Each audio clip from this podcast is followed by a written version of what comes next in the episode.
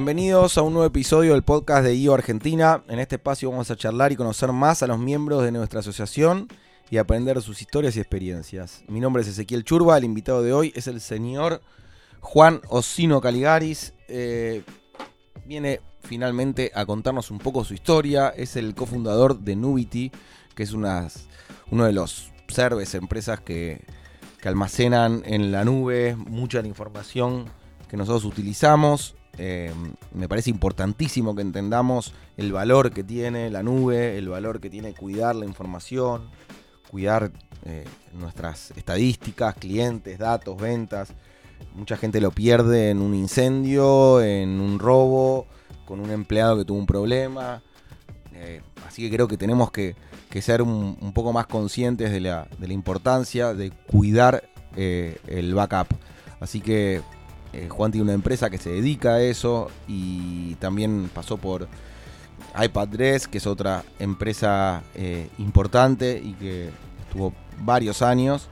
Em, Juan viene del interior, nació en La Pampa y tiene una historia hermosa de cómo pudo luchar y transformar su idea y su propuesta en una empresa consolidada.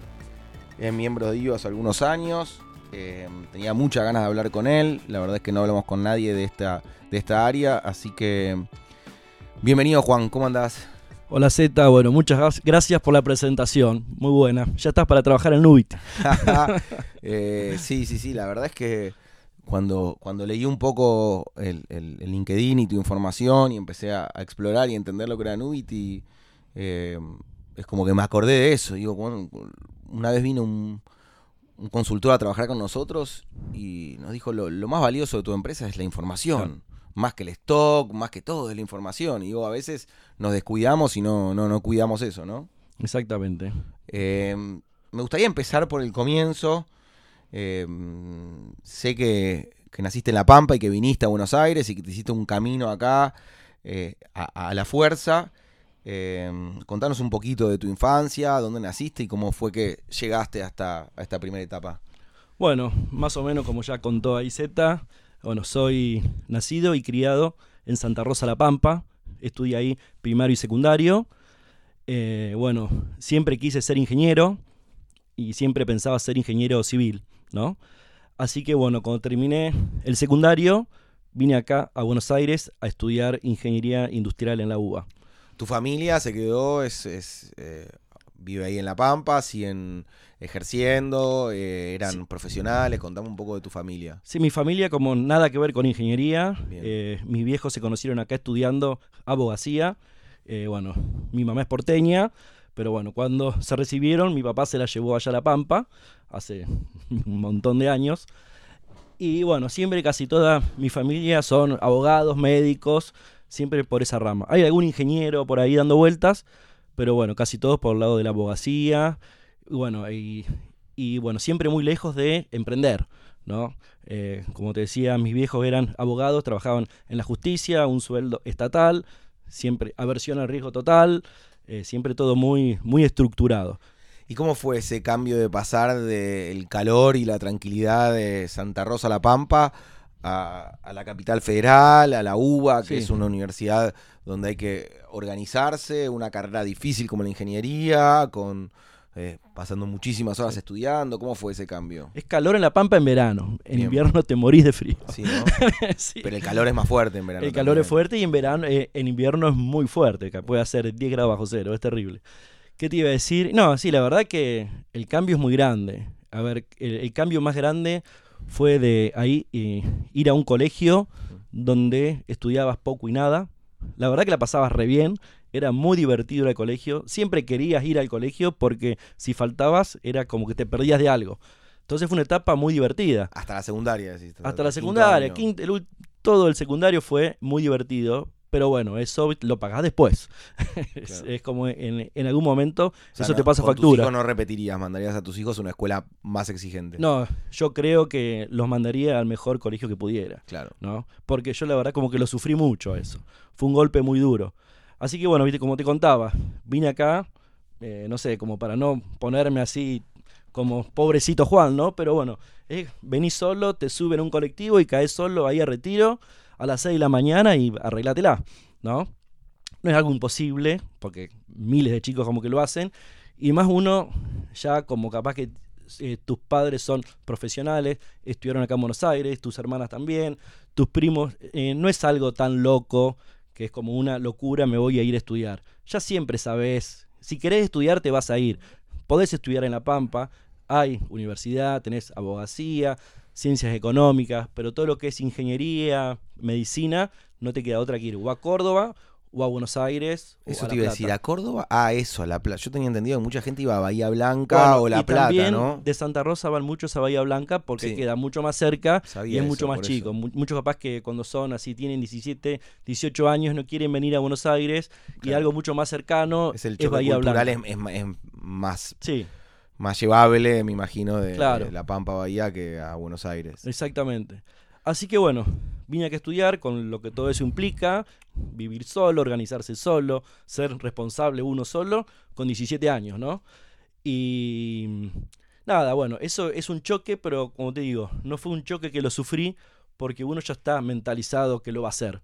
Entonces como que lo vivís. No, no, es más, hasta capaz que lo pasás bien yo sé, teniendo cierta libertad, ¿viste? Aparte la, la, vida es sabia porque nos da un cuerpo a los 17 años que aguanta todo. no dormir, no comer, dormir en el colectivo, yendo a la facultad, lo que sea. Una pila de plato de una semana. Por eso, lo que hagas es como que el cuerpo te, da ese changüí que después más adelante te lo, te lo, cobra, pero en ese momento te lo da. No, no, como que ahí es, es lindo. Bueno, obviamente hay veces que extrañas, pero bueno, siempre, por suerte, muchos chicos de La Pampa vienen acá a Buenos Aires y el primer año no, pero yo el segundo tenía muchos amigos, la verdad que como uno la pasa bien. Pero bueno, eso es en la parte social, ¿no? Después estaba en la parte de la facultad, fue muy duro.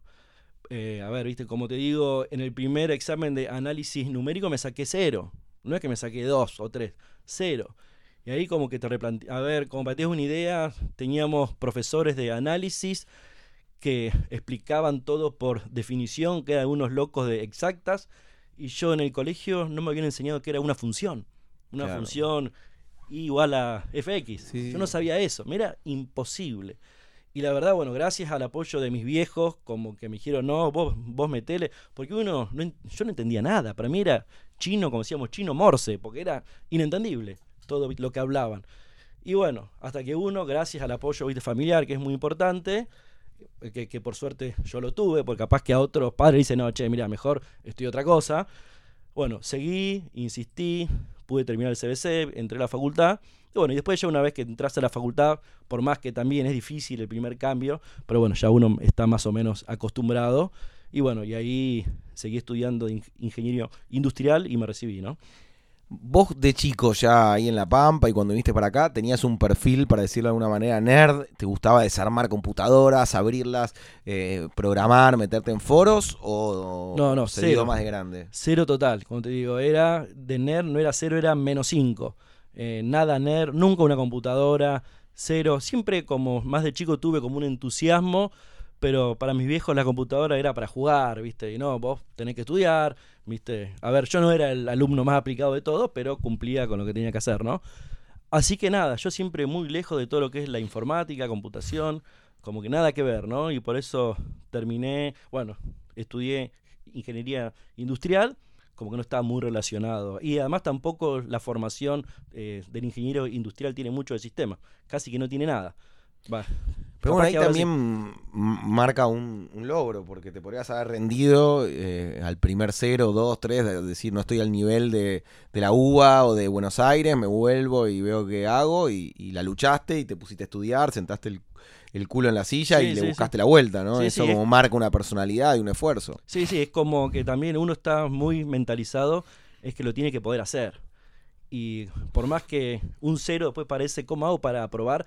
Algo que no entiendo nada, pero cero entiendo. la verdad, es un cero porque no entendía nada. Y después, bueno, viste, con esfuerzo y ponerle el culo en la silla, uno termina probando y después, bueno, ya entras en ritmo.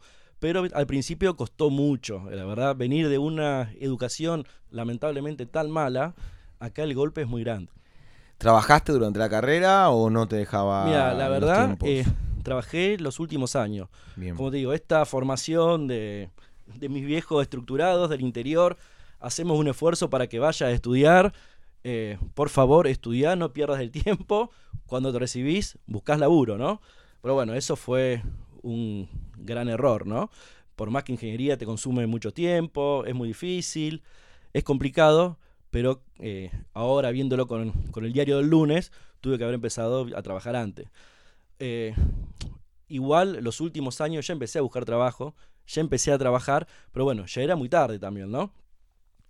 Pero bueno, eso todo, la búsqueda del trabajo también fue un problema en sí, ¿no?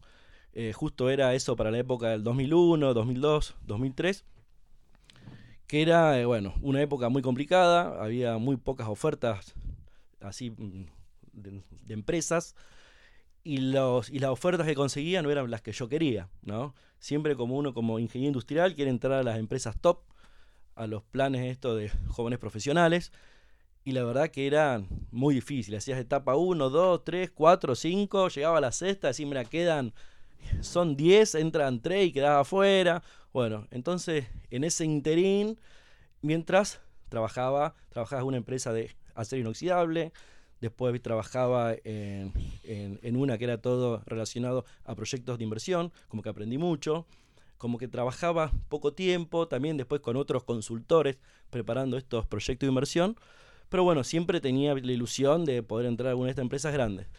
Y bueno, y justo en ese momento, un amigo mío de La Pampa, que estaba, que él es técnico, es ingeniero en, en sistemas, estaba empezando con una empresa de hosting, que es alojamiento de páginas web. Yo obviamente no sabía ni qué era esto, ¿no? No, no, digo, ¿qué es el hosting? Para mí era algo que nada, no, no, nunca había escuchado. actualicemos un poquito la información para, para la gente más joven, de que en el año 2001, 2002, ni la internet, ni el hosting, ni, ni, ningún acceso a estos universos era tan natural como lo es hoy, era mucho más complicado eh, más cerrado, era otra historia. Hoy pensamos que es una pavada armarse una web y subirla o conseguir un hosting eh, eh, importante en cualquier lado del mundo, pero en, el 2002, 3, 4 estábamos todos aprendiendo a los ponchazos, ¿no? Sí, sí, como era otra cosa, nada que ver. Como para que te des una idea, cuando él me comentó que era el hosting, era que él tenía computadoras abajo de su cama, que ahí alojaba sitios web y eso, bueno, estaban disponibles para todo el mundo, ¿no? Bueno, obviamente teníamos una conexión, entre comillas, especial de un proveedor y con eso vendíamos servicios.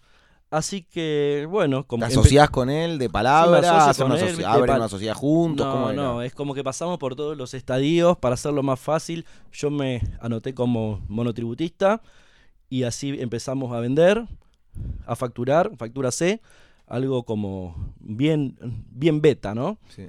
Así que bueno, y justo ahí cuando estamos teniendo nuestros primeros clientes, igual el hosting es algo que es de volumen, ¿no? Porque es una mensualidad muy chiquita, tenés que como que vender mucho.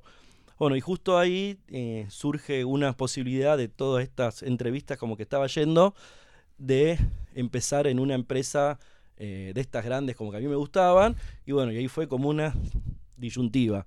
Bueno, ¿qué hago? Eh, estudié ingeniería industrial, justo tengo una posibilidad concreta de lo que yo quiero, de lo que era del área, me acuerdo que de calidad, así de lo que me gustaba a mí, también, o sigo con el emprendimiento este, que la verdad me da dos pesos con 50 o nada, que tampoco yo no entiendo mucho de, sistemas, de computación, de, web, pero bueno, la, la, verdad es como que me decidí por, por seguir con esto que era el hosting, ¿no? y porque bueno, fue como un gran clic.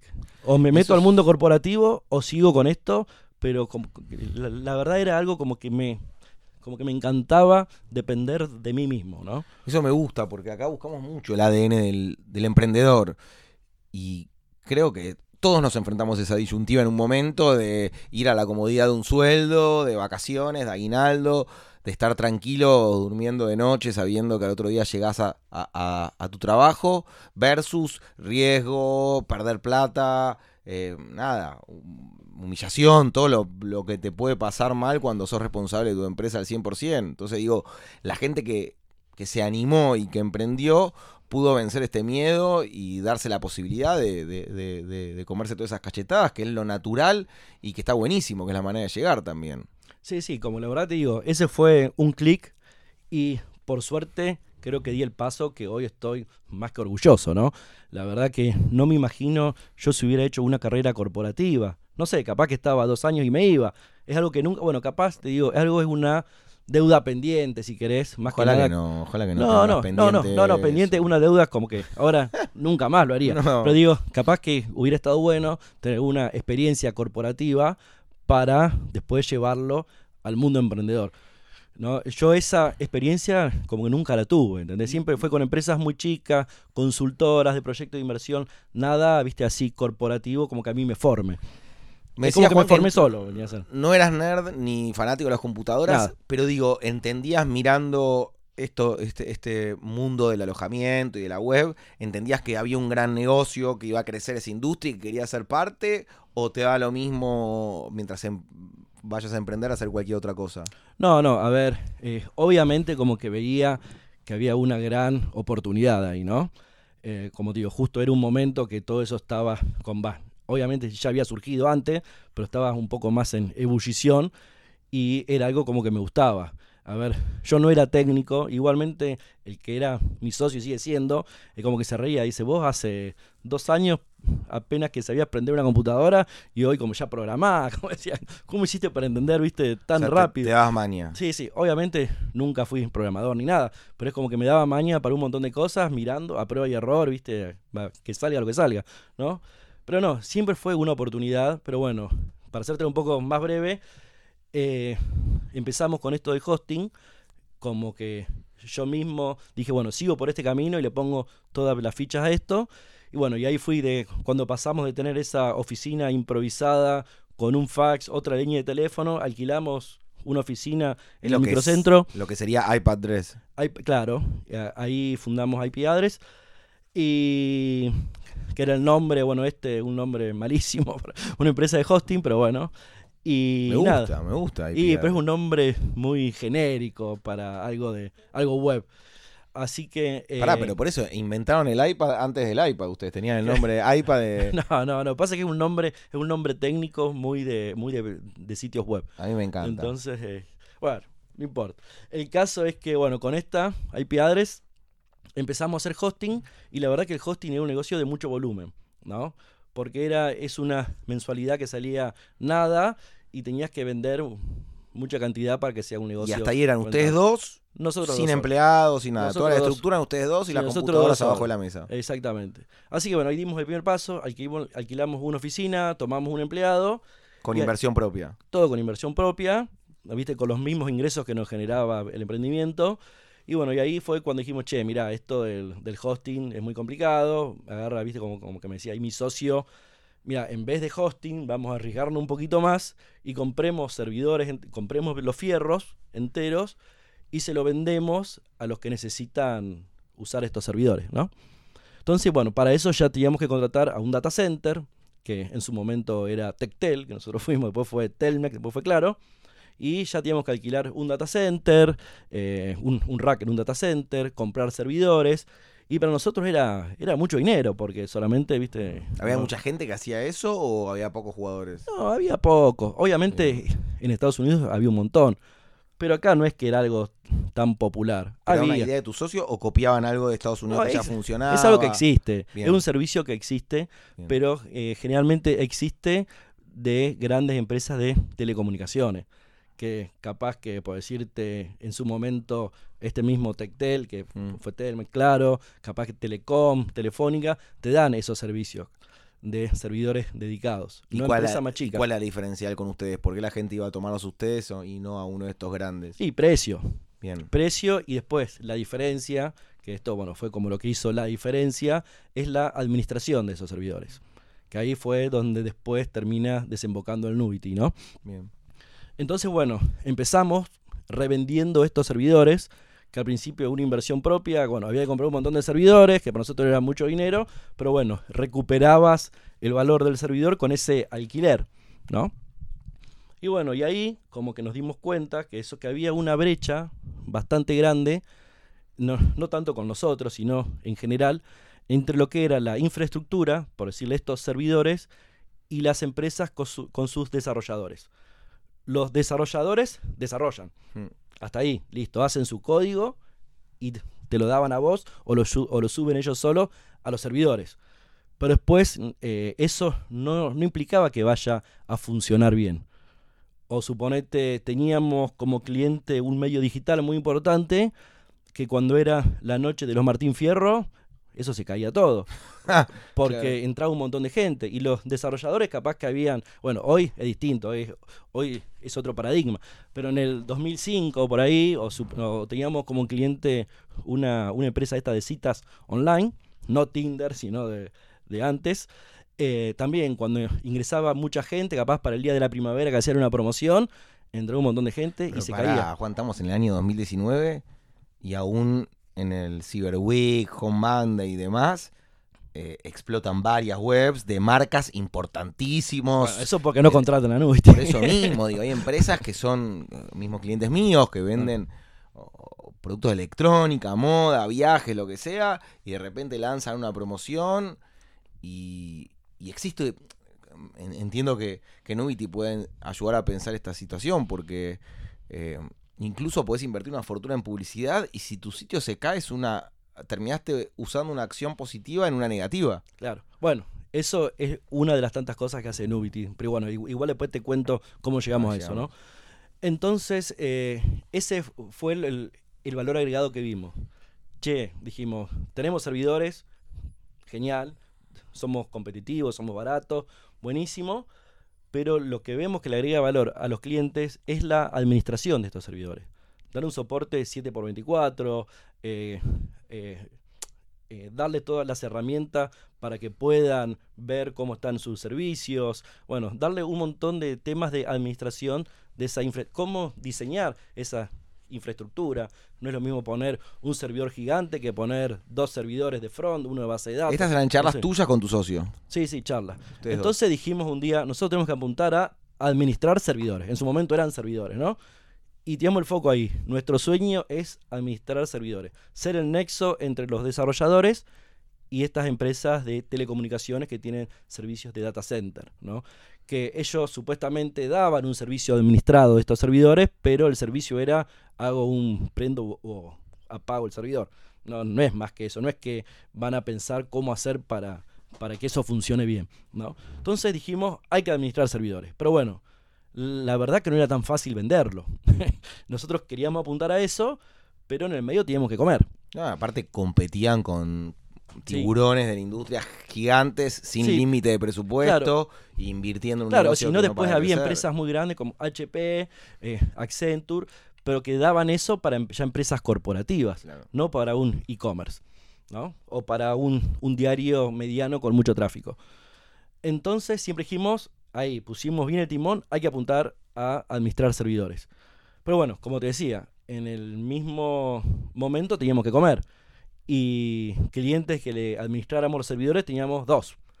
Y con eso no comíamos.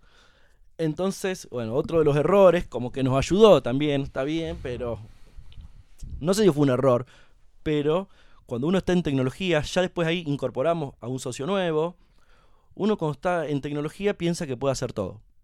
Y de verdad puede, a ver, técnicamente puede hacer todo, pero como, como que no hace foco. Y nosotros empezamos a hacer todo. Y tenemos mil anécdotas de siempre queríamos administrar servidores, pero hacíamos cualquier cosa. No, aparte con un equipo chico y sin inversión, lo cual es más peligroso porque sí, sí, si de repente vos tenés el presupuesto y querés hacer todo y distribuís, bueno, nada, te podés jugar a eso. Claro, pero suponete teníamos un cliente que le administrábamos servidores y nos dice el CTO, che, ¿y ustedes no venden eh, servidores para, bueno, no vendemos servidores, pero si querés te lo resolvemos.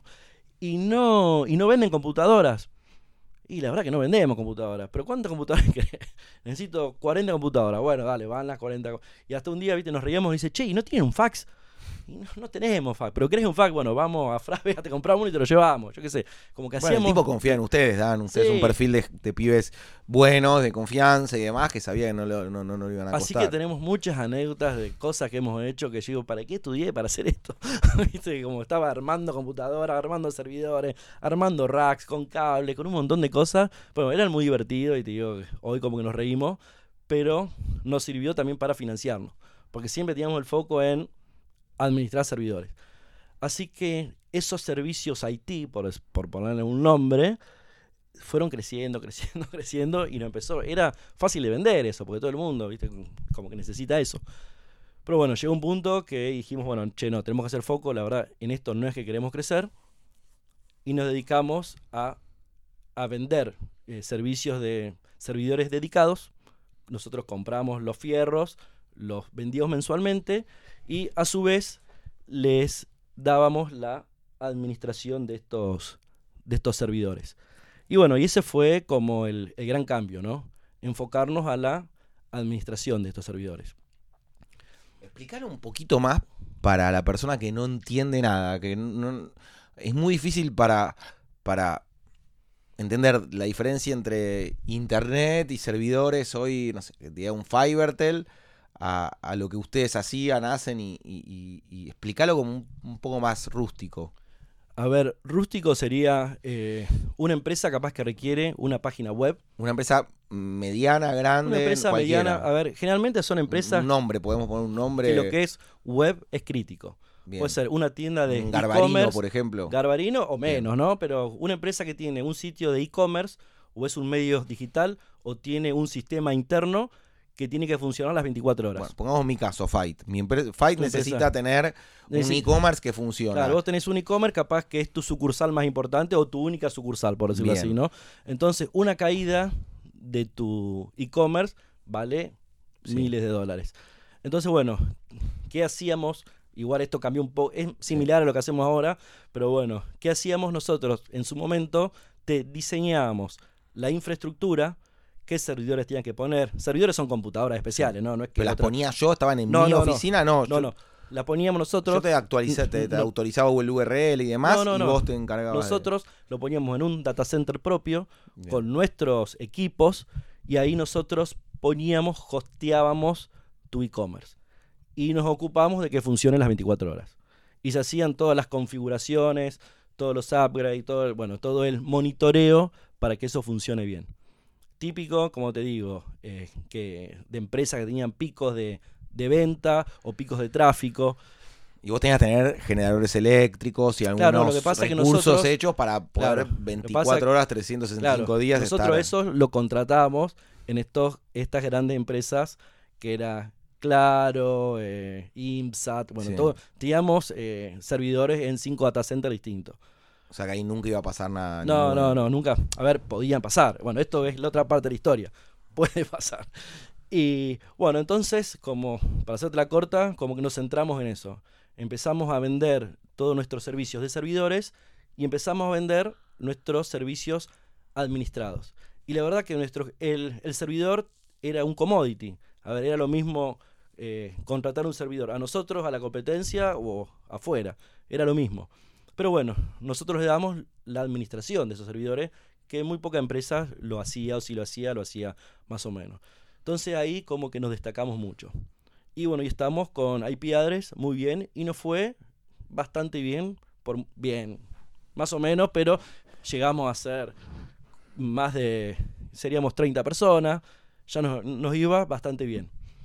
Así que bueno, así por muchos años, eh, como te digo, ya para esa época ya habíamos hecho foco solamente servidores y solamente administrar, ya el hosting ya lo habíamos dejado totalmente, quedaba algún servidor de hosting porque viene muy de la mano, pero no, no era el foco ese. Y bueno, llegamos al punto que estábamos bien y empezaron las complicaciones. Veníamos bien hasta ahora. Antes de las complicaciones que me interesan mucho, vos tenías unos 30 años aproximadamente y ya habías decidido no volver a La Pampa, establecerte acá, ya tenías tu casa y... Totalmente seguro. No, tenías la... Porque no, bueno, digo, hay mucha gente que, viene al interior que tiene ganas de volver y que se vuelve a instalar. Vos ya decidiste quedarte acá. No, obviamente que La Pampa tira. Vos fíjate que estoy acá hace 25 años, todavía me como las S, me llama, voy cada 45 días, voy. Bueno, y también tenemos una oficina en un polo tecnológico en La Pampa. Buenísimo. Entonces, eso está bueno. Hay una zona franca ahí en, en General Pico la verdad que está muy buena, se las recomiendo para los que escuchen acá. Y la verdad que está muy buena, hay muy buenos recursos humanos. En General Pico hay una facultad de ingeniería en sistemas. Y bueno, entonces abrimos una oficina ahí. Bueno, en el tiempo tuve otro emprendimiento que después te lo cuento, no importa. Pero habías decidido quedarte, ya estabas cómodo acá, empezaste a formar tu familia y dijiste no quiero. No, no, no. Siempre eso. Creo que nunca lo pensé, creo que se dio solo. no fue una decisión. Se fue dando y bueno. Volvamos, entonces empezaron los problemas. Y ahí empezaron los problemas y de crecimiento. No tanto, bueno, obviamente que hay problemas de crecimiento, pero eran más que nada un problema técnico y cambio de paradigma. Nosotros mm. primero teníamos estos servidores cuando existían los servidores. Después empezó la nube. Entonces, ¿qué hicimos nosotros? Bueno, creemos nuestra propia nube, mm. ¿no? Entonces, bueno, ahí cuando recién empezaban algunas tecnologías, porque ya empezaba ahí de a poco eh, Amazon Web Services, eh, Azure, eh, estaba en su momento, bueno, eh, Rackspace, todas empresas que, que daban, eh, bueno, Amazon era 100% nube, pero los otros que daban servidores, em, empezaba ya lo de la nube. Y que esto era posible gracias a que Internet empezó a ser mucho más rápida y te dejaba hacer un backup o subir información a la nube. Antes hubiese sido imposible. pero más que nada en la nube eran estas aplicaciones o e-commerce, no en un servidor acá en Argentina, mm. sino que estén directamente allá en un data center de Amazon o de Rackspace. Pero digo, esa, esa interacción que había entre esas aplicaciones y la nube eran posibles porque Internet estaba dando una capacidad que dejaba... Sí, sí, ya estaba mejorando eso, entonces ya era mucho más sencillo, ya era técnicamente viable, ¿no? Bien. Entonces, bueno, ahí surgieron los primeros problemas porque dijimos nosotros, bueno, hagamos nuestra propia nube. Técnicamente era muy incipiente, algunas tecnologías capaz que algunos conocen OpenStack, CloudStack, y armamos nuestra nube y sacamos un crédito, compramos un montón de super servidores, posta, así, armamos una super nube, eh, un quilombo, como que era, éramos, teníamos muy buenos precios que, en comparación con afuera. Y la verdad que también ahí nos empezó a ir muy bien. Y que tenías que, me imagino, que explicar eso también a la gente, ¿no? Se explicaba, pero... El, concepto de nube se terminó de entender gracias a Apple, que empezó a jodernos un poco con el backup y el espacio, pero en ese momento era un poquito más... Claro, pero igualmente es como que nosotros no somos evangelizadores. Sí porque nosotros siempre vamos o empresas que son o de e-commerce o son software as a services o tiene una base tecnológica muy grande. Entonces no hay que mucho evangelizarlo de qué es la nube y por qué le conviene, sino que ya son empresas que ya saben. Y vos le decías, che, mira, tenemos una nube eh, propia que puede hacer todo esto y está a estos valores, te decían, genial, quiero ir a esa nube, perfecto. Bueno, y ahí nos empezó a ir bastante bien porque le damos la nube y también le dábamos los servicios administrados, que era lo que a nosotros nos gustaba, porque era el valor agregado que dábamos. Pero bueno, también teníamos un conocimiento muy grande de cómo armar toda esa nube, ¿no? Así que era una nube que armamos para los clientes. Le damos toda la flexibilidad de la nube a clientes acá en Argentina, cosa que no existía. O había, teníamos una competencia, que la verdad que era competencia, éramos amigos también, de, de chocarnos siempre, terminamos siendo amigos. Y bueno, y la verdad que fue una etapa muy buena. Hasta que vinieron, bueno, ¿Qué, pasó? Estas empresas grandes empezaron a crecer.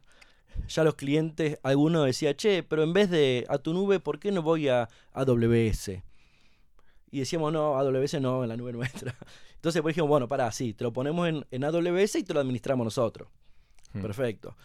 Después, entonces así ya de a poco empezamos a ver que por precio, por, bueno, después tuvimos, teníamos un problema de la calidad de nuestros servicios que haber muchos emprendedores que todavía nos deben estar maldiciendo, porque bueno, llegó todo el, problema de las restricciones del dólar, no podíamos comprar nuevos equipos, había un montón de problemas, estaba toda esa gran nube nuestra atada con alambre y se caía, funcionaba mal, empezamos a perder clientes, no podíamos comprar equipos nuevos. Después teníamos el problema del dólar, que si contratamos esos servidores y lo hacíamos nube en USA, nos salía fortuna, porque no teníamos como... Bueno, era todo un lío que todo el mundo... y en definitiva, la realidad es que vos terminás compitiendo con proveedores de todo el mundo. O sea, no es que a la gente te compara como en una cuadra que hay dos kioscos y dice, bueno, me gusta este más que el otro, sino que tu servicio, si vos no lo podés brindar, o, con uno muy grande local o con uno internacional, por, claro, en un lugar difícil. Ahora suena obvio, pero en su momento eh, claro, ¿cómo iba a competir yo con Google? Mm. o cómo íbamos a competir con AWS. Era imposible, pero bueno, fue justo el, momento que había que hacer el cambio. Entonces, bueno, no costó porque todo lo que era la nube propia era una fuente importante de ingresos. Y, y, la verdad como que ya estamos, viste, el típico cuando sos emprendedor, que tenés un montón de empleados, que tenés un montón de quilombos, que estás, viste, y no estábamos totalmente satisfechos con el nivel que habíamos alcanzado y dijimos, la verdad, todo esto estamos remándola, estamos bien, pero la verdad que no nos sobra nada.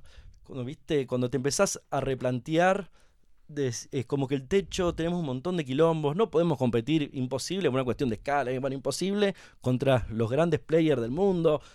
Como que todo como había dejado de tener un poco sentido, mm. ¿no? Entonces empezamos a replantearlo de todo eso que, habíamos hecho, cortarle la cabeza.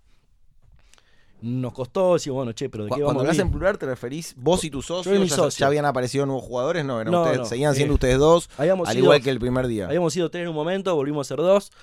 Y la verdad que. No, porque. En un matrimonio largo, ustedes dos. Nos complementamos muy bien. Bien. La verdad. Ya eh, hace ahora. estamos casi. De años, sí, sí, estamos 15 años casi, desde que empezamos con la primer eh, pavadita, que está, bueno, ha llevado, es como un matrimonio. Sí, sí, sí. Hay veces que yo le he querido matar, él también me ha querido matar a mí y ahora estamos en una primavera ya hace mucho tiempo. Me acuerdo bueno, otro tema, los socios, un tema crítico. exacto, cuando vino acá Luciana de Wolox, dijo, no, bueno, porque nosotros somos ocho o nueve socios. Ni, sabía, ni tenía muy claro el dato de cantidad eran, de tantos que son. Y yo le dije, es increíble, porque encontrar 8 o 9 personas que tengan afinidad societaria, que se respeten, encima me contó cómo se repartían los puntos, que era por el nivel de esfuerzo y de tiempo que le ponían, lo cual discutir en una mesa y puede estar tres días. Es muy Entonces digo, eh, me, pone feliz porque si tenés nueve socios, eh, el trabajo avanza mucho más rápido, pero digo, anda a encontrar nueve personas que en el mundo como decís vos, más difícil que un matrimonio. Estás más horas con tu socio que con, tu mujer. además, por, por el amor y odio que te genera todo el tiempo, ¿no? Porque la verdad que yo creo que es la parte más crítica de un emprendimiento. El socio. Y además te digo crítica, pero no por lo malo, sino, a ver, creo que es mutuo. Yo la verdad que pude emprender gracias a mi socio, creo, y creo que él pudo emprender gracias a mí también, porque nos complementamos totalmente.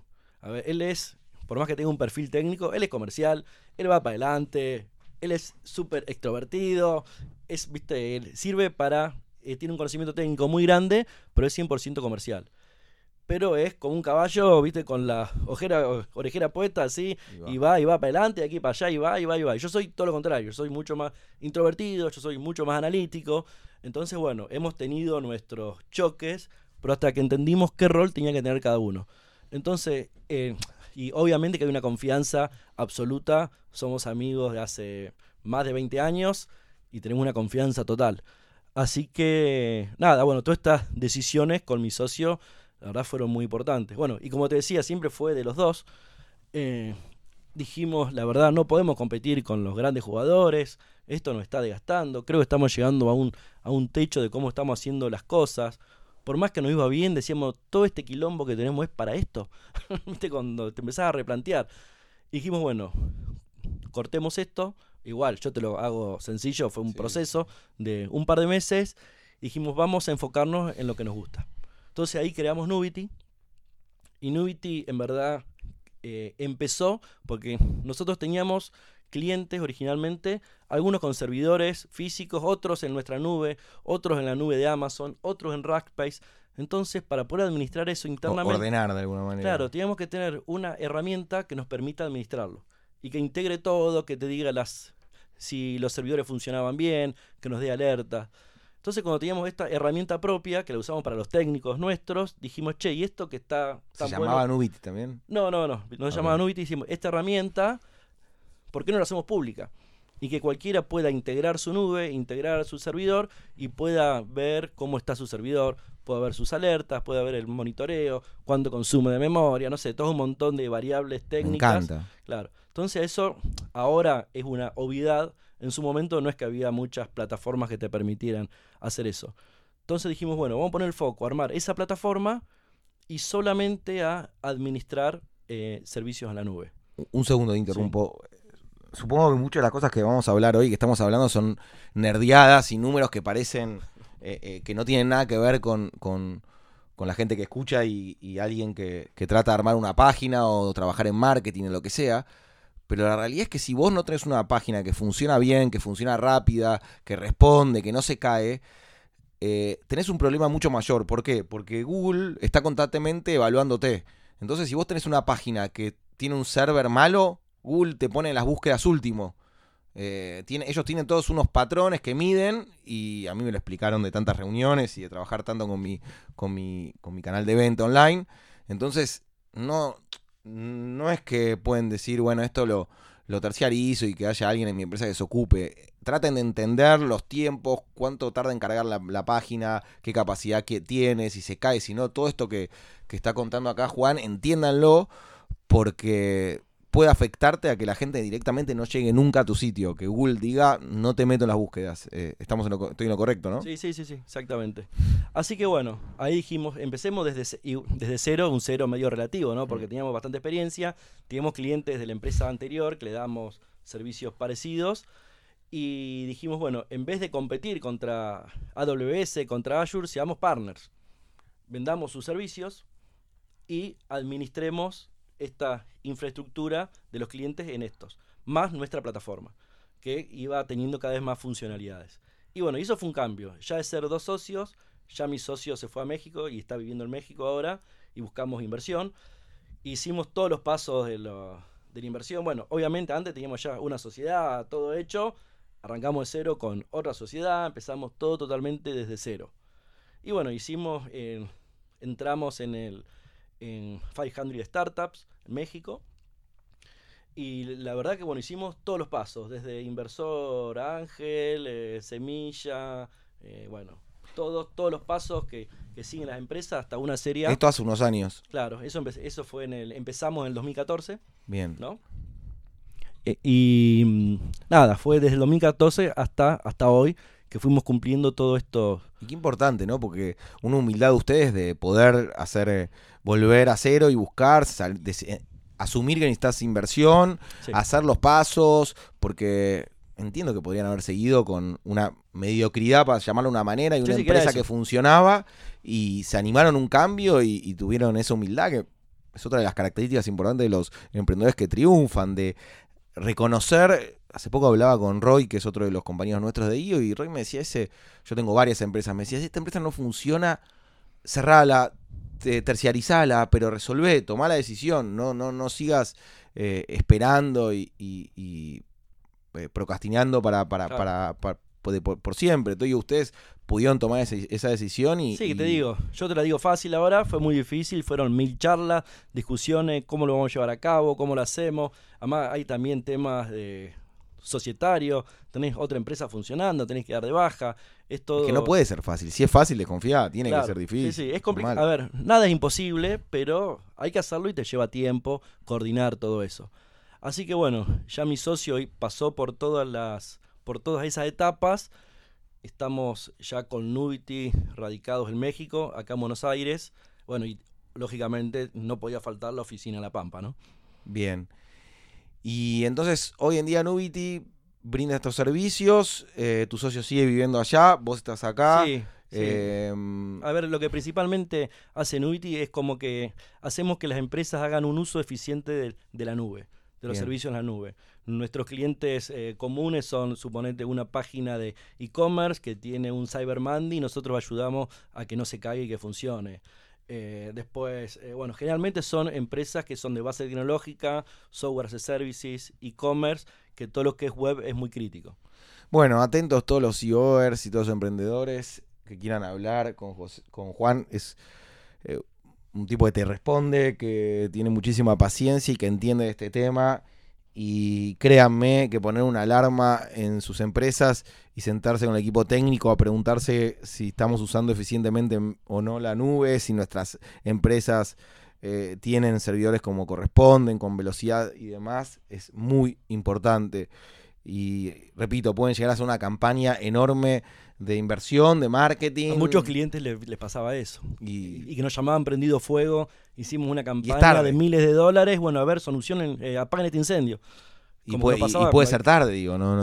Generalmente capaz que salvas algo, pero bueno, eso lleva a una planificación previa. Cuando te cae un cliente así de la nada, che, hablo con ustedes, Nubity, porque me dijeron que me lo van a solucionar. Bueno. Y a mí cuando me mentís aparte, es posible que te agarre bronca y no vuelva. Como si me decís, pasajes por 500 dólares a Europa, me meto una, una, dos, tres veces y me mentiste y ya después cuando me aparece el cartel ni entro. Claro, el costo es muy alto. Estos tipos son, ah, bueno, el, site está superado o no carga o lo que sea, bueno, no tengo ni ganas de entrar. Em, bueno, llegamos un poco a Nubity, nos salteamos algunas partes de educación, que siempre me gusta hablar acá porque inspira y le da ganas y le saca miedo. Igual yo estudié poco, ¿eh? Sí, pero yo vi que en la Austral hiciste un programa de gestión, en el San Andrés hiciste otro programa ejecutivo, en el ITWA hiciste otro de, otro programa más, en la UAD, en todos esos lugares. Sí, eh, em, siempre al principio hice todos estos cursos ejecutivos que duran un par de meses al principio relacionados a la gestión de Haití y después lo hice más relacionado a todo lo que es emprendedorismo. ¿Alguno que te haya marcado, que lo recomendás, que decís, chicos, si tienen, por favor, hagan este curso, que a mí me, ayudó muchísimo, me hizo conocer gente, me hizo cambiar? Mira, el que hice en su momento, igual esto fue hace bastante, hace más de 10 años, el que hice de gestión Haití en Austral, la verdad que fue muy bueno porque era un pantallazo de todo, no era era de finanzas, bueno, de todos los temas relacionados a una empresa estaban muy buenos. Después, bueno, hice todos los típicos de estos de emprendimientos. Después formé parte un par de cuatrimestres en los mentores de Emprending de la Facultad de Ingeniería. Después, por problemas personales, tuve que dejarlo, que está en Emprending me parece muy bueno. hay muchos. ¿Cómo llegas a IO? A IO llego, eh, bueno, tuve muchas referencias. Me acuerdo en su momento esta, esta empresa que te, que te cuento que era eh, competencia nuestra, pero que éramos amigos después de tanto chocarnos, que era Juan Lehmann de Burbia. En su momento nos recomendó, che, Juan, tenés que participar de. Bueno, bien, una, una competencia que quería que progreses y No, no, la verdad teníamos muy buena relación con Juan porque la verdad, bueno, él es muy buena persona y además que profesionalmente, como nos chocábamos siempre, eh, no nos quedó otra que tener buena relación, ¿no? Porque éramos el eran o los contrataban a ellos o, a, Nubity, ¿no? Entonces, eh, la verdad que, bueno, Juan en su momento en un asado, eso es típico asado que hacía Juan, me dice, che, tiene que participar de IO. Bueno, quedó, viste, siempre a uno le da un poco de fiaca, empezar cosas nuevas. Sí, está bien, pero bueno. Llegó, pero bueno, quedó picando. Y después la invitación formal llegó por el lado de Juan Martitegui. Qué genio, Juan. Siempre que me lo nombran, digo, es una persona del futuro, Juan. Qué importante. Tiene una, una, cabeza que esté en el 2300. No, no, sí, sí, Juan es un, grosso. y, y, metió gente muy valiosa. Todos los que llegan tienen su mismo su misma nota de alguna manera y, son gente especial, que me encanta que sean parte de ello. Entonces Juan los invita más formalmente y les da sí, un... invita formalmente a hacer todo el proceso y esto fue hace tres años, en el 2016. Y la verdad que bueno, muy contento con todo, con todo lo relacionado a IO, ¿no? ¿Cuál fue tu primer foro? El primero y el único es eh, Sangam Style. Ah, ok. Sí, que está eh, Daron Binder, eh, Agus, José Galindo, obviamente Sebastián Sanga, eh, Alex. bueno, en su momento estuvo Damián Russo, Wilder. Me encanta, me encanta. Así que fue un foro que se formó ahí, éramos todos nuevos y fue nuevo y ya hace tres años. Foro perfil bajo, de gente muy laburadora. Sí, perfil bajo, no sé si laburador. Serio, por lo menos un foro serio lo veo. Eso parece, las apariencias engañan. Ok, a Seba me está costando traerlo, siempre lo digo. Es duro, duro, es, Seba. Es un pilar aparte dentro de IO y es un tipo que labura muchísimo para IO. Y siempre le digo, dale hermano, te venía a contar porque una de las cosas que más me interesan del podcast es hablar de, la capacidad y, de los derechos y oportunidades que te da IO. Entonces es una de las personas que viajó. sí, además que, bueno, Seba es uno de los que más nos empuja a hacer actividades de IO. Y además, bueno, es algo como que tengo un pendiente de sacarle más provecho a todo lo que da IO, ¿no? Porque, bueno, es como escuché en las entrevistas, todo esto que yo participo es el 10% o 20% como mucho. Por más que el foro está buenísimo, que todos los leer, todo está genial y para mí es el 100%. Pero me dicen, no, te estás perdiendo un montón de cosas más. Así que bueno, voy a ver si este año, en octubre, voy a Brasil, al, al al LAC ahí de Río. Por eso quiero. La última charla que tuvimos fue con Lean Cesac. Y Lean nos decía que IO tiene 110 herramientas y que el foro es una de esas 110. Claro, por eso yo. te quedan 109 más. Y. Claro, suponete, yo con eso solo ya estoy re satisfecho. Pero bueno, ya por todo lo que escucho y por Seba, que nos insiste, eh, hay un mundo. Es como no se queden solo en esto, por más que esté buenísimo. Es que yo uno de los grandes motivos de que empecé el podcast fue que la gente entienda esta capacidad y que vengan, si todos contamos cómo utilizamos SEO y qué recursos tiene, y lo contamos de una forma real, no pasando una propaganda, sino que vino Nacho Carcavalo y dijo, che, yo hice el, curso en Boston, eh, vino Juan Martitegui, con todo yo hizo mi curso en Harvard, no sé, cada uno cuenta y te saca tal vez un mito. Vos decís a veces, ah, irse a hacer un curso dura, hay, hay que mudarse un año a Boston. No, tal vez son una semana al año. Entonces cuando te lo cuenta alguien decís, bueno, ¿sabes qué? Voy a averiguar, me voy a mover. Eh, lo mismo, hay un montón de programas y de Alan Karpowski contaba que tiene un mentor en Estados Unidos, otro contó que ah, hizo intercambio de hijos con, con un IOR de, de, India que le mandó los hijos y el otro se, lo, se los mandó y es una experiencia tremenda. Y nada, ser genera una confianza importante. Yo estoy haciendo negocios en Perú y en Guatemala con todos IOERs. Claro. Entonces, eh, yo creo que, el, que, sí, que fuera del foro hay un, un potencial enorme de que hay que descubrir. Sí, sí, yo me estoy dando cuenta que lo estoy, bueno, no es que me di cuenta, me lo han dicho, estás desaprovechando un montón. Entonces, bueno, el objetivo de este año, bueno, voy a aprovecharlo, ya que, no sé, viste, es todo, es todo para sumar. Como digo, estoy más que satisfecho, ¿no? Y si me decís aparte que ya pusieron un pie en México, eh, quiere decir que ya tienen el know-how de cómo crecer y cómo expandir la empresa y es cuestión de, demostrar, de armar un plan de negocios que sea lógico y, yo creo que yo te, te consigue muy rápido socios, más para lo que hacen ustedes, que es tan pragmático, que no es eh, tan cambiante, sino que tiene, un, tiene una lógica. Entonces, no tengo dudas de que, de que van a encontrar nuevos socios.